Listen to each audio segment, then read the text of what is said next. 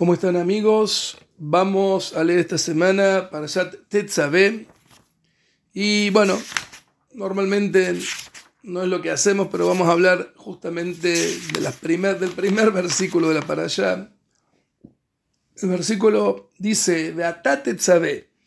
Acá dos le dice a Moshe Rabbeinu, Beatat Bnei Israel, vos le ordenarás al pueblo de Israel, eleja Shemen Van a, van a traerte aceite de oliva limpio de sedimentos, puro, katit. Katit significa que van a ser la forma de, cómo lo van a trabajar con un mortero a las, a las, aceitunas, la maor para iluminarle a Lot Nertamid para poder subir esta nertamid, esta, esta vela, este fuego que va a estar constante. Y hay numerosísimas preguntas de los mifarshim. Vamos a resumir todo como muchas veces hacemos con, la explicación de Kliakar. Vamos a hablar de cinco preguntas básicas que hay acá en este asunto. Primero, ¿Qué significa Beatat Tzabé? ¿Qué tiene que ver esto con Moshe Rabbeinu? Toda la Torah es Beatat Tzabé Bnei Israel.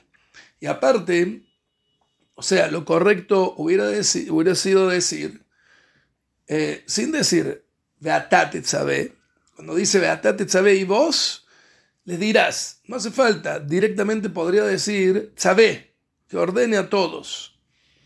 El Ramban quiere decir que Akadosh Baruj quería que lo haga esto Moshe Rabino, particularmente él, personalmente, y no a través de un enviado. Y justamente esto uno podría tener que entender por qué querría Akadosh Baruj hacerlo, que, que lo haga Moshe Rabino mismo y que no lo haga a través de un enviado, un enviado si normalmente puede Moshe Rabino nombrar un enviado para, para hacer algo, ¿por qué particularmente acá Akadosh Baruj quiere particularmente que lo haga él? Y hay otro tema también, que es que tiene esta mitzvah, esta mitzvah parecería que tiene que ver con la menorá, y estas para allá ya dejó el tema del Mishkan, la para allá anterior habló de la construcción del Mishkan, de la menorá, teóricamente no debería estar acá. Y finalmente, cuando decimos la alot nertamid, para encender un, una vela, una, una, un fuego, teóricamente debería decir Nerot, porque la menorá tiene siete Nerot, siete velas, como dijimos en la parasha anterior. ¿Qué sentido tiene hablar de acá de un Nertamid? Estas son parte de las preguntas que preguntan los comentaristas. Y para solucionar todo esto, vamos a ver lo que responde el Kliakar. Entonces, Dice el Kliakar. Para responder esto va a apoyarse en lo que escribió el Ramban. ¿Qué dice el Ramban? El hecho que la Torah dice Lealot Nertamid, ¿a qué se refiere cuando dice Nertamid? Se refiere a una vela particular. ¿Cuál es esa única vela particular? Había un Nertamid en el Mishkan había una vela particular que se llama el Nerma Harabí, la vela occidental, Shayat Dolek Laolam, y siempre estaba prendida esa vela. A Balshara Nerot, pero el resto de las velas, Lo Ayutamid, Kim Erebat Boker, no estaban prendidas siempre, sino desde la noche hasta la mañana. Pero el Ner Tamid, como lo define la palabra Tamid, siempre estaba prendido. Era un milagro que había Benajazo y Turzu las fecotenis Karim. Dice, con esto, con lo que dice Ramban, vamos a explicar todo. ¿Por qué? Vamos a decir lo siguiente. ¿Cuál era la orden de Akadosh Urujú para Moshe Rabbeinu? Que amar se Hashem le Moshe la Mishkan, bejol que la bejeleka Mishkan le shlosha halakim. Es decir, el Mishkan shlosha halakim. Es decir, Akadosh Urujú le ordenó a Moshe Rabbeinu, al Mishkan y a todos los utensilios y separó esto en tres partes y por todo dijo como lo vimos en la parasha anterior.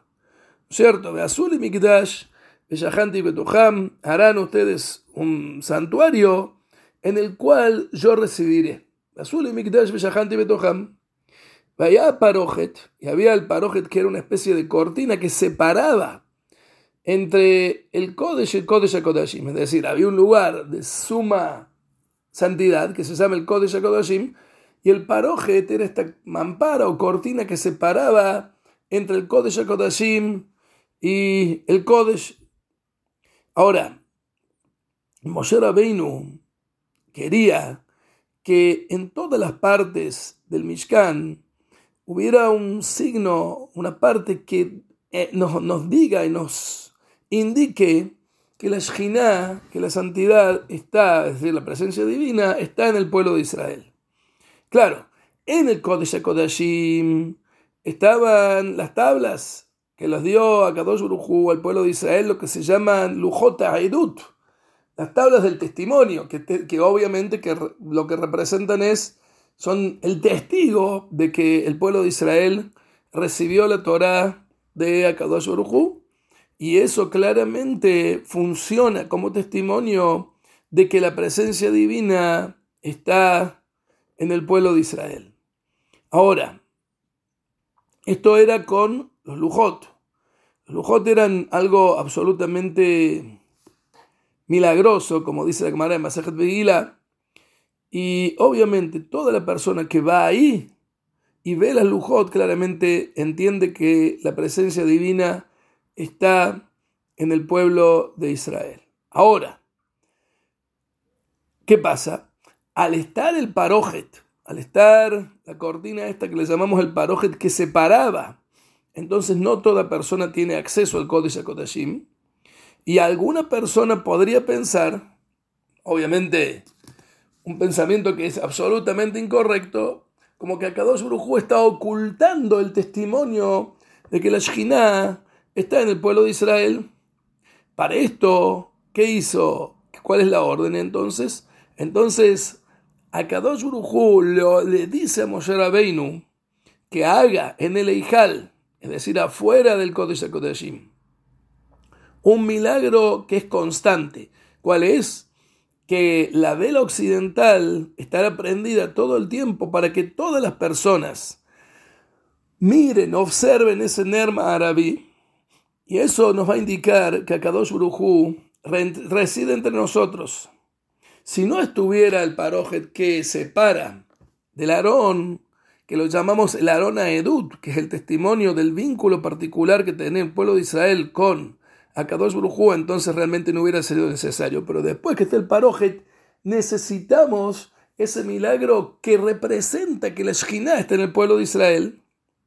Ahora, cuando hablamos entonces de esta mitzvah, no es la intención hablar de las nerot de la menorá, de las velas de la menorá. Eso es en otro lugar. Acá estamos hablando particularmente de este Ner Tamid. Ahora, ¿por qué principalmente el Sibuy que hablamos de esto? ¿Por qué no a través de un enviado? ¿Por qué justamente Moshe Rabbeinu? El, la mitzvah es justamente, la orden es sobre Moshe Rabbeinu para que muestre, ¿no es cierto?, Moshe Rabbeinu su particularidad. Dice Kliakar, Bekani Karat Sibuy al Ner Maraví, Zele Galot le Moshe. כי אף על פי שהפרוכת מכסה לארון העדות מכל מקום, היא גם במקום הקודש נס, מתמיד המפרסם que Hashem שוכן שם. Es decir, a Kadosh Baruj le dice a Moshe, inclusive que esté el parojet, te quiero mostrar que realmente va a haber un milagro también afuera para mostrar que Hashem está ahí. Ahora, nosotros hablamos particularmente de Moshe Rabbeinu porque sigue el Kliakar y dice, Moshe Rabbeinu. Moshe Rabbeinu es quien ve el recite, es decir, es el que tiene la capacidad de entender desde un principio la presencia divina. Y Moshe Rabbeinu es quien puede percibir todas las cosas que están y que son milagros. Entonces, Moshe Rabbeinu es como ese Ner, es, simboliza, está simbolizado por Moshe Rabbeinu como esa vela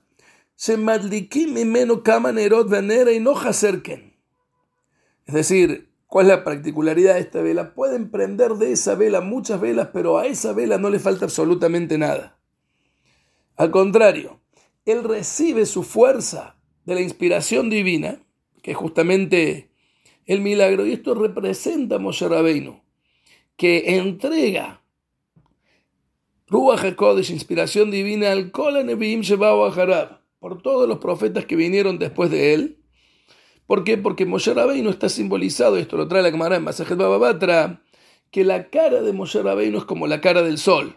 Es decir, Moshe Rabbeinu transmite luz para los demás, los otros agarran y absorben luz de él. Porque Moshe Rabbeinu es el primero de todos los profetas dentro de este sistema, el más grande profeta del pueblo Israel. Obviamente que hubo profetas, hubo profecía ante Moshe Rabbeinu, pero el que realmente recibió el máximo nivel de profecía es Moshe Rabbeinu. Entonces, este Nerma Arabí, que su luz se mantiene permanente de manera milagrosa, entonces en realidad absorbe la luz de la luz de Moshe Rabbeinu porque él era el intermediario entre la luz de Hashem a toda luz que pudiera estar de manera milagrosa, es decir, representa a Moshe Rabbeinu. Y hay un simán, hay un signo de esto el nacimiento de Moshe Rabbeinu, dice Hazal, que se iluminó toda la casa donde nació justamente Moshe Rabbeinu, es decir, él es el primero que va a recibir esta luz de Hashem y a través de él se va a transmitir toda la luz para, para su generación y las próximas generaciones. Entonces, justamente, por eso dice, Beatate sabe, vos, Moshe Rabbeinu, sos el encargado de ordenar y transmitir.